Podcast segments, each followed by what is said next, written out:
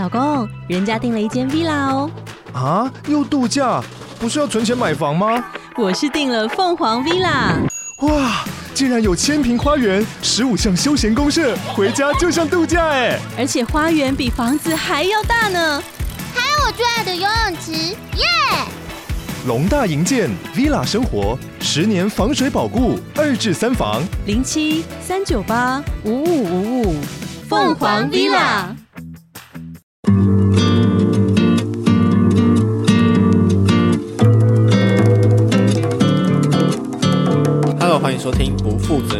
责任星座教室，听完是要对自己的人生负责。我是小新哥哥。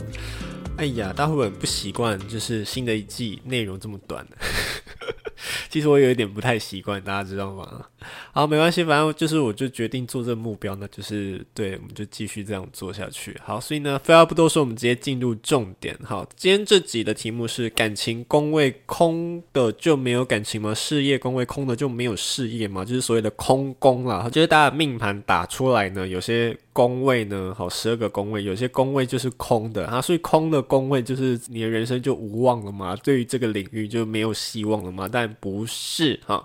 好，那空宫正不正常？非常的正常。大家要想的一件事情是我们有十二个宫位，好，但我们占星学常用的星，好，这些行星也不过十颗。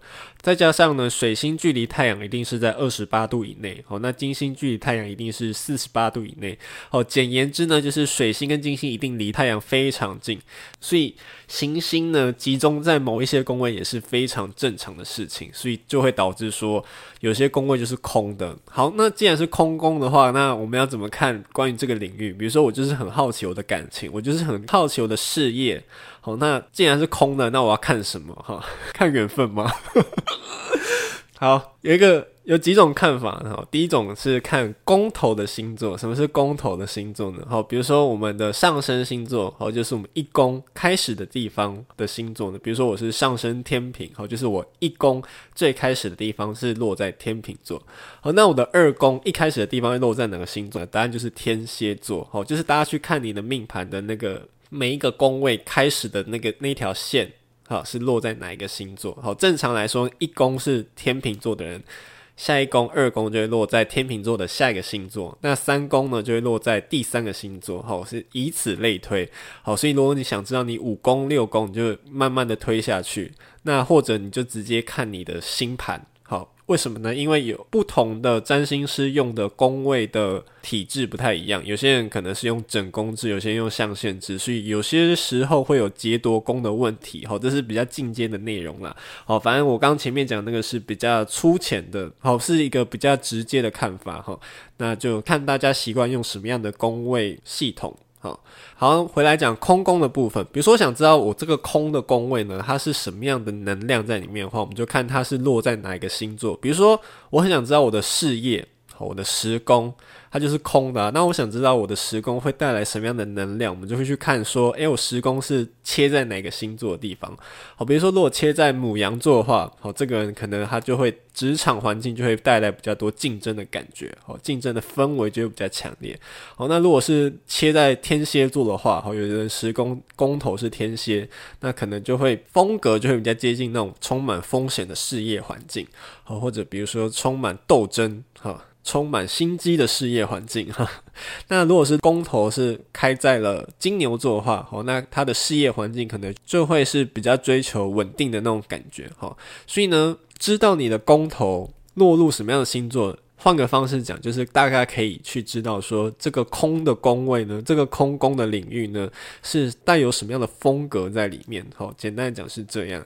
好，那另外一个呢，看法是看飞星。好，这一集呢，真的是会有一点进阶，好，可能会有比较多专有名词，所以会花一点时间来解释。好，比如说什么是飞星呢？就是看这个宫头的守护星落到哪个宫位。好，大家有睡着了吗？好，比如说呢，什么意思呢？比如说，好，我们举感情而立好了，我们想看感情，我们看武功好了，我的武功是空的，那这时候我们就看我武功的宫头落入哪个星座，然后这个星座的守护星飞到了哪一个星座。好，比如说，好，我们举个例子，好，比如说我的武功如果是双鱼座，那双鱼座的守护星是木星跟海王星。好，那我就看我的木星呢，现在落在我命盘的哪一个宫位？比如说呢，我的木星如果是落在九宫的话，好，那跟异国有关，代表我的恋爱的相关的问题可能会往异国的方向发展，好，所以我可能会谈异国恋，好，或者跟一些比较高等的高人们在一起，哈。那如果飞入了六宫，我的木星或者海王星如果飞入了六宫的话，那可能我的恋爱关系呢会容易出现在职场。好，那如果飞入的八宫，木星或海王星跑到八宫去的话，那代表说可能会谈一些比较禁忌的恋爱，然后因为八宫跟这种就是比较秘密的、无法揭发的事情有关。好，就是如果大家想知道你的这个宫位是空的，那它会跟其他的哪一个宫位产生连接的话，就是先看你空的这个宫位呢，它的宫头是哪一个星座，那这个星座的守护星呢？比如说，如果它是木星，我们就看木星在你星盘的哪一个位置啊？如果它的守护星是土星，好，那我们就看土星在你的星盘的哪一个位置，代表说你空的这个宫位会跟那个落入的宫位呢产生一个连接。好，这就是就是所谓的飞星的系统理论。好，这是其中一种看法来哈，看空宫的方式。那刚提到的这种，比如说有两个守护星的哈，比如说像我刚刚一直举例的双鱼座，它同时有木星跟海王星守护，那我要看哪一个呢？哈，传统上来讲，我们还是会觉得说，以古典占星学的这个行星来看会比较好一点。好，就你可以先以木星为主，好，再以海王星为辅，但两个都可以看。好，所以呢，这一集的结论呢，小小的结论就是说。有星落入的宫位，常常会是得到解答的地方，吼，特别是有很多星集中在一起那些宫位，比如说像我本人啦，我的星其实还蛮集中的，我的木星、水星、金星都落在我的一宫，所以呢，我很其他空宫的领域呢，要怎么得到解答呢？其实你有心集中的地方就是答案的地方，好，所以你只要做好该宫位的功课，就很多心集中在一起的那个宫位的功课呢。